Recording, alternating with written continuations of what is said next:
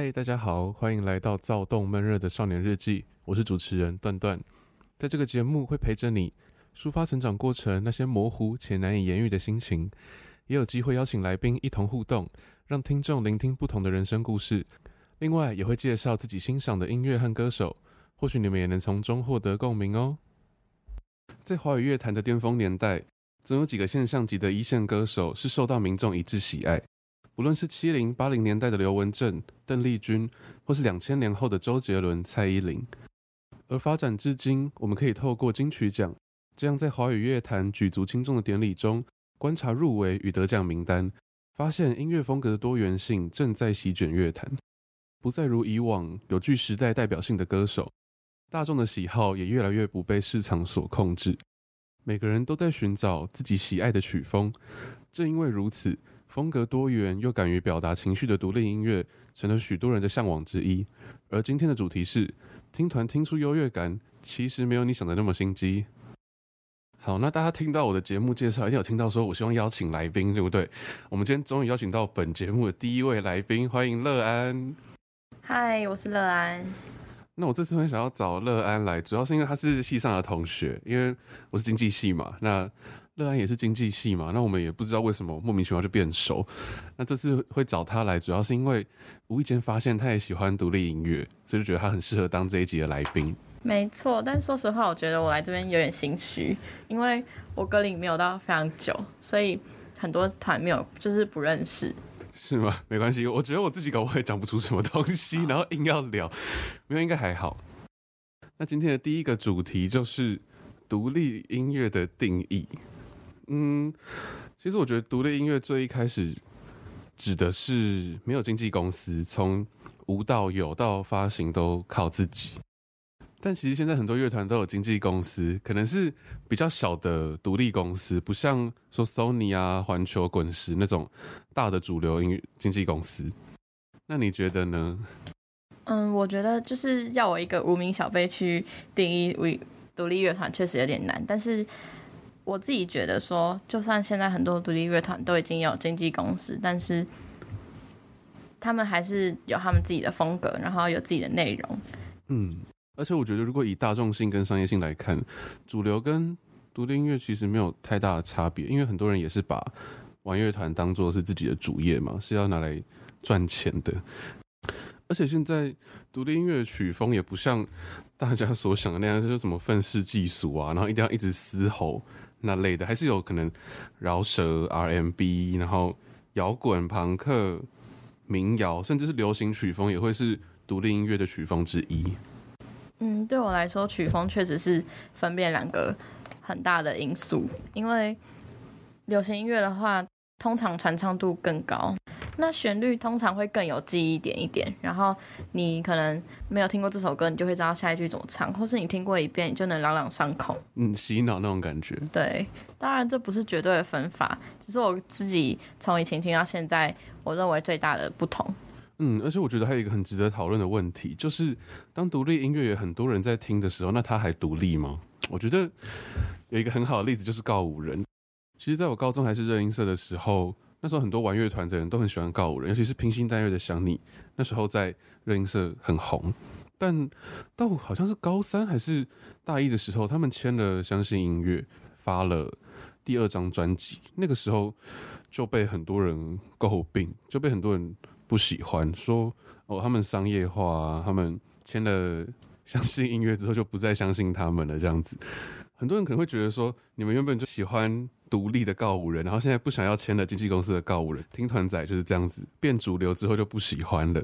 但身为一个前铁粉，就甚至我还有他们的披星 EP 的签名砖，我想要讲的是，原本很喜欢告五人的人，喜欢他们，喜欢的是他们第一张 EP，然后第一张专辑的那个样子，甚至在街声，嗯，街声就是一个。上面有很多独立音乐的串流平台。告五人在发第二张专辑之前，在上面有很多的 demo。原本我跟我同学都还蛮喜欢的，因为就是没有没有太多的莫名的音效跟编曲。但是等第二张专辑出来，很多 demo 曲都在第二张专辑里面被发行，就加了很多合成器啊，或者是电子音乐的音效。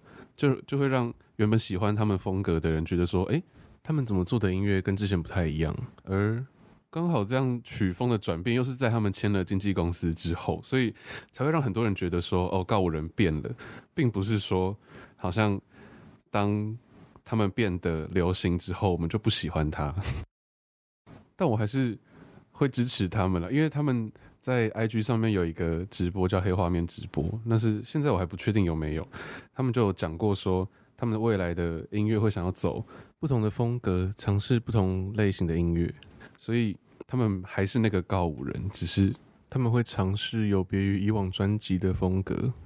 你看，我觉得我讲的有点偏题，这个等下等我们下半节再讲好了。嗯，就像台湾很多音乐奖项，比如说金曲奖、金音奖之类的，就其实越来越多独独立乐团会入围那些奖项，也代表说独立乐团其实也被大众所接受，然后迈向主流。嗯，但我觉得金鹰奖还是把比较多机会留给所谓的独立音乐。我觉得如果从来没有接触过，想要了解独立音乐的话，可以透过金鹰奖去了解有别于主流音乐的生态，或者是去看各大音乐季的阵容，就可以知道那些听团仔到底在听什么东西。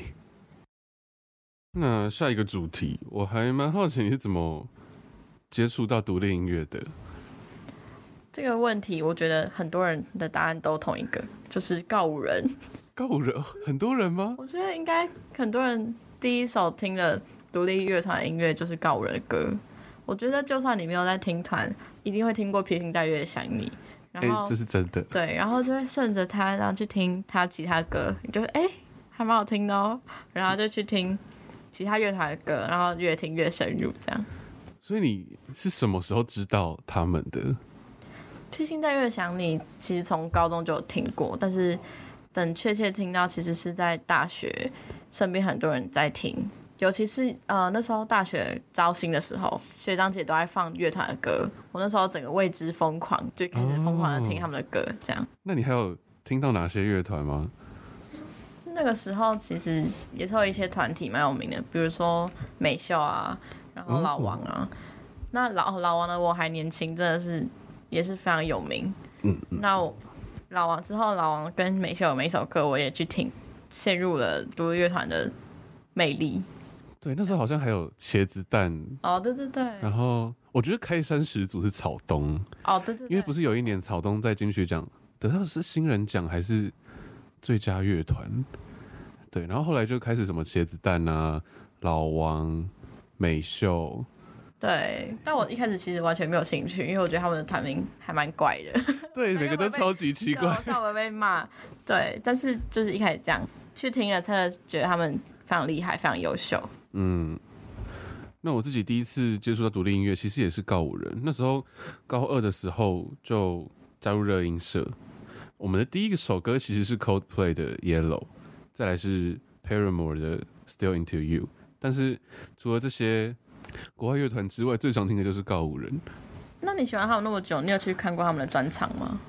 嗯，有，而且我看过他们好几次。我第一场是去听他们的专场，二零一八年的十二月底，那时候他们办在台北。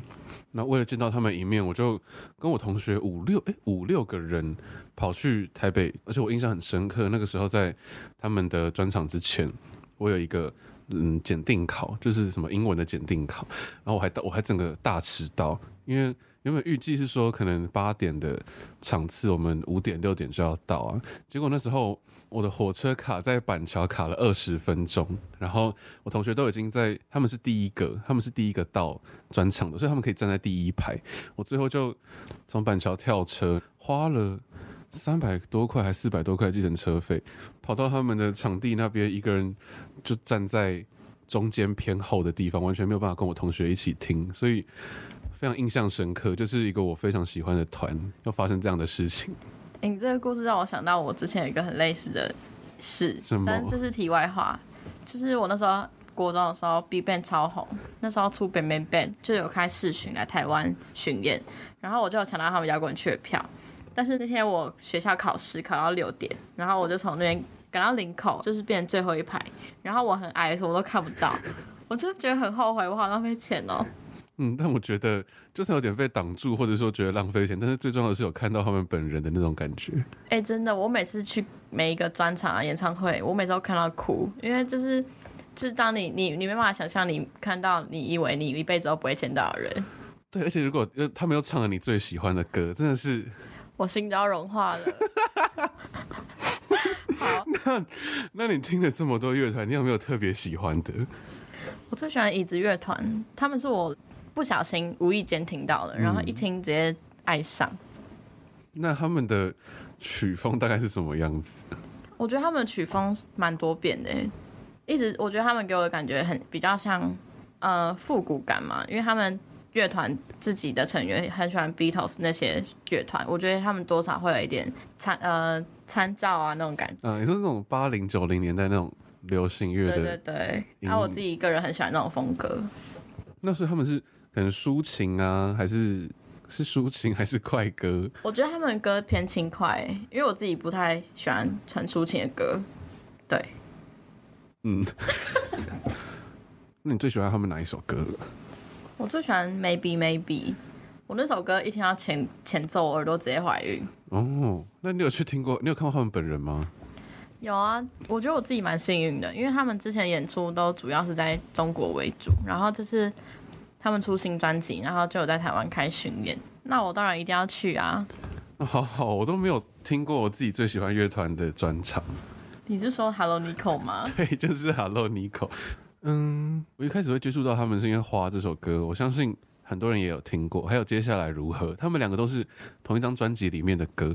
那听了这两首歌之后，我就去 Spotify 上面找他这张专辑的其他歌，然后发现也都非常对我的胃口。他们的歌我好像也只听过花哎，但是我不是确定他们确切的曲风是怎么样。你为什么会被他们吸引啊？嗯，他们的曲风比较偏电子跟摇滚，还有合成器的结合，而且我觉得他们。很擅长两种极端的作词。第一个就是他可能会用非常浅白的歌词去让听众知道他想要表达的东西；另外一种就是非常迂回，然后可能会有点似懂非懂的歌词。哎，真的，我觉得歌词的共鸣也是很吸引听众的很大原因。现在很多歌词都越来越白话，不像是以前，比如说方文山写的词就是很文绉绉，现在越来越。像李荣浩的话，他的歌词就很像在跟你讲话那种感觉。你说什么乌梅子酱吗？对啊之类的。然后独立乐团也是有有很多有这种感觉，就会让人很容易认同他、附和他的那种。就是可能很直接的抒发情绪的感觉。我到底要讲几次感觉？感觉好像重复很多次的感觉。好好 好好好好听听好不管。OK，好，那上半节的节目先到这边，在下半节开始前，我们先来听一首特修斯的《零星凝望》。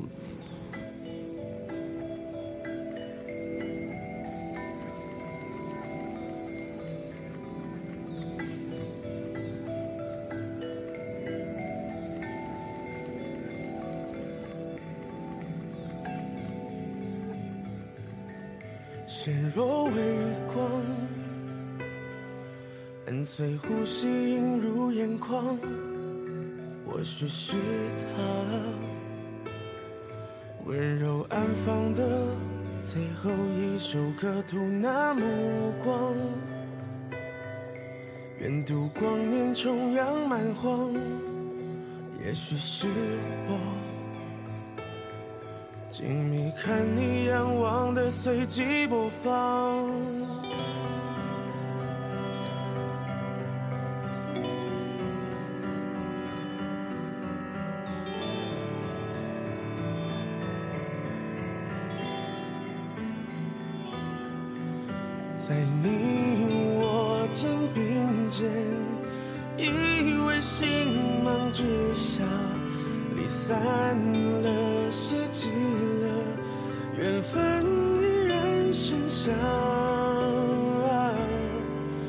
想期待着一瞬永恒的歌会流成河盛放，时序画下。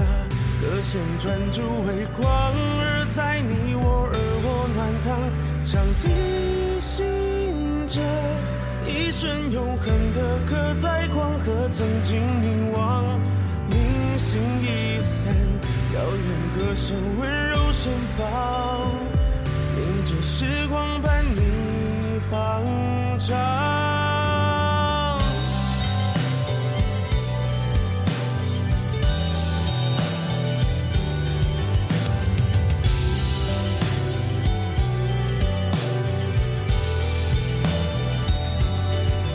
如何测量？当余烬泛耀成光芒，遥记心跳。只是无中联络，可下总得珍惜。幸运彼岸飘落身旁，一瞬一生，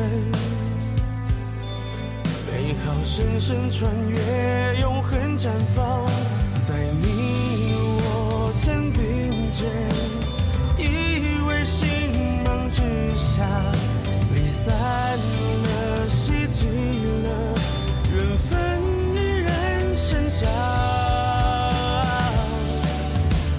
期待着一瞬永恒的歌会流成河盛放，思绪画下，歌声专注为光，而在。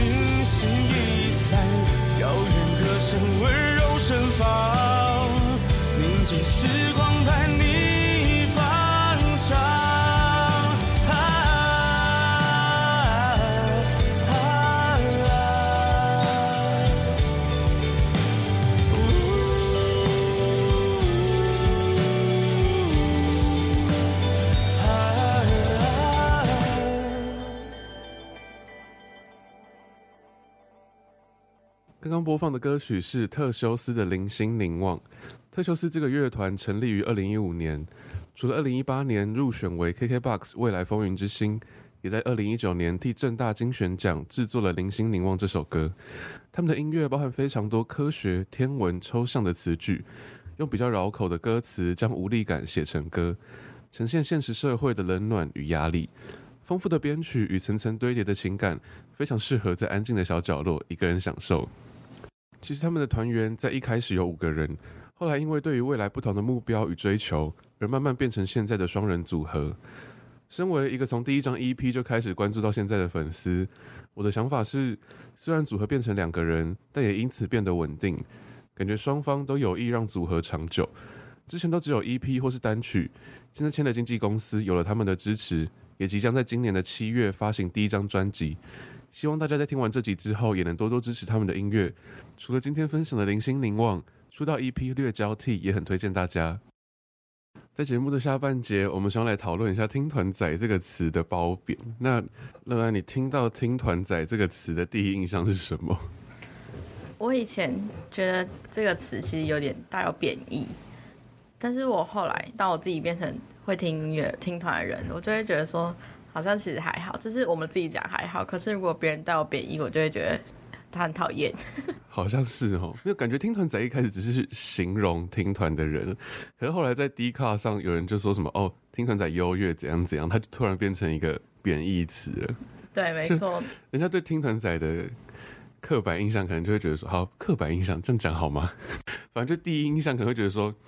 哦，一定要忧郁症，然后要古着，然后有点愤世嫉俗，有点愤世嫉俗，然后一定要看什么都不顺眼，讨厌主流这样子，然后无病呻吟，无病呻吟。但其实我觉得没有，我觉得到后来，大家会觉得听团仔的别人贬义，是因为可能很大家，呃，就是听团仔自己，他们会觉得说自己的品味比较好，对品味啊，然后风格啊跟别人不同，然后就会觉得说自己比较小众，对自己比较小众、比较独特的感觉。但其实我觉得，的确一部分的人是这样，以我身边接触到的。人来讲，对我确实有认识啊，对，确实有认识，可是也是一样不能以偏概全，因为我认识很多会听团的人，他们其实也都会听 K-pop，然后也会听流行音乐，就是他们不会对其他风格的音乐去 judge 他们那种感觉。但是有一小群所谓的听团仔，就是会以自己独特的品味，然后去批评别人的主流音乐，然后认为他们就是没品味。那我觉得这样很不可取。我觉得大家都没有资格去批评别人的取向啊，然后爱好啊什么的。嗯，而且我之前有看到一个蛋堡的线动，他就有一个听众问他说，要怎么检视自己对音乐的品味，然后蛋宝就回他说，听音乐是一种享受，不是一种修炼。呃，他的意思就是说，对于听音乐这件事情，不用有太多的偏见或者是优越，只要听自己喜欢的歌就好，不需要用。自以为是的品味套用在别人身上，嗯、就其实如果有实际去过音乐季的话，就会发现音乐参与音乐季的人其实都非常的友善，不会像大家讲的那时候，我妈问我说：“哎、欸，那、啊、你假日去哪里？”我就说：“哦，我去了音乐季。”她说：“啊，他们不是都在吸毒吗？” 就是说，我说没有啦，就抽抽烟而已吧。干对，反正当下就是每个人都很沉浸在那个氛围。我觉得就算不喜欢听团，或是你比较少在听的话，还是可以去音乐季，因为当下那个氛围跟那个感动是很难去取代的。嗯，而且有些你从来没有听过的团，然后第一次在音乐季认识，就会觉得好像找到一个宝藏的感觉。对，然后回家就会狂听，然后听一听就会直接那个音乐库直接暴增。对，深陷其中。那我觉得，既然都讲到音乐季的话，我们可以来分享一下我们一起参加过的春浪。对，也是我唯一一次音乐季。我记得应该是去年的三月底吧，还是四月底？三月，因为我那是我生日。哦，对哈，是你生日，对，生日礼物。好，没有，那个是题外话。而且音乐剧有分很多种票价，对不对？就是什么盲鸟，然后早鸟、超早鸟、慢鸟。然后现场票像一堆票价，什么九九九啊、八八八啊、一九九九，然后一千八，然后两千三这样子。对，但是我那时候是很后面才决定要去，所以基本上什么票都没有了。然后我就赶快去板上争。对，就是还要去板上争，比较容易争得到便宜的票价这样子。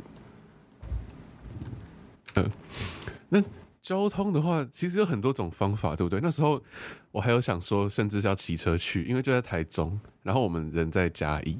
对，邓段很喜欢骑机车，对，他骑两个小时，但是最后还是顾及我们的头发，不然会整个扁掉，所以我们还是决定搭火车。而且嘉义到台中搭火车很方便。对，然后又不会这么狼狈。我觉得我们蛮幸运的，因为段段有朋友在台中。对，又接。嗨，又接。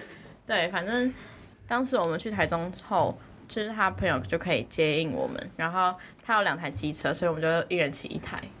而且他一台是比较新的，就是 SR，然后另外一台是他自己的旧的挡车。那真的是蛮旧的。然后那时候你还记得他在张凯和？哎、欸，又提到一个张凯和。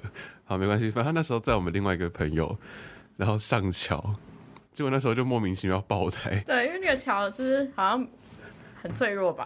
就不对，我们不是桥脆弱，是他的挡车脆弱。对，反正我们骑一骑就想说，哎、欸，人怎么不见了？对，然后他们在后面，然后超狼狈。他们整个倒在大大桥上，然后我们就我们就赶快骑车回去，然后帮他们牵车，然后还找了那个轮胎行啊，去补轮胎什么的。对，我们那个旅途超级不顺遂，因为在他们摔车之前。我的手机就直接从口袋飞出去，然后 被后面车碾爆，然后前后镜头跟荧幕都烂掉，整个变成蜘蛛网。三 C 革命家的啊，那除了交通的话，还有住宿也是非常重要的一个环节。因为如果比较有经济能力的人，他们可能就会选独栋啊，或是包栋，或者是两两人房、四人房这样子自己的套房。可是像我们比较没钱的话，我们就要去跟人家住青旅，就那种八人一间、六人一间的，因为这样比较省，我们就可以把钱花在其他地方。而且我还记得那时候他出入门啊，然后去浴室什么的都要刷 QR code，但是我不是说我手机第一天就直接坏掉嘛，所以我出入都只能靠端端的手机。对，我们只要有一个人在外面，另另外一个人就一定要待在房间，不然会两个人都进不去。但其实我们待在房间的时间也不长，因为我们一大早就出门，然后去音乐季的现场。对，而且我们吃也都是吃音乐季现场的食物，然后我还记得那边东西都很难吃，然后又很贵，超贵又超难吃。而且你还记得我们有一天结束快结束的时候，然后就有一个拉面摊，他就说什么最后好像原本是两百块吗？反正很贵，然后超多人在排队，我们就就是非常期待。对，因为要在音乐季吃到一个什么拉面，然后什么大阪烧，就是很难得。结果买了之后，它那个面整个是软烂的，然后汤底根本就没味道。对，然后那个面都是那种面粉味。然后我们还花了就是不知道几百块在那边吃，就觉得自己好可怜，完全没吃饱，还坐在旁边那个路边看上。虽然吃的东西不怎么样，但是音乐剧通常都还蛮好逛的。嗯，对，我超喜欢那边的市集，就是卖很多文创小物啊，然后插图啊那种东西。对，就很多让人失心疯的小物，或是古着啊。我记得他两天的摊位不一样，所以两天都可以逛新的东西，然后也会因为这样，然后认识很多不同的台湾的插画家啊什么的。嗯，就是那种文创小店。哎，不知不觉讲到三十分钟了，我们的节目必须要结束了。那总之，今天除了分享乐团，还有对音乐祭的大小事，最重要的就是跟大家说，对于不同的音乐喜好、穿搭的喜好。或是对生活品味的见解给予尊重，不用刻意贬低跟自己不同的人。希望大家在通往世界和平的路上努力。今天的节目就到这边，每周二晚上七点首播，每周五早上十点半重播。我是主持人段段，还有谢谢我们来宾乐安，谢谢段段邀请我上他的节目，谢谢大家，拜拜。我们下次再见，拜拜。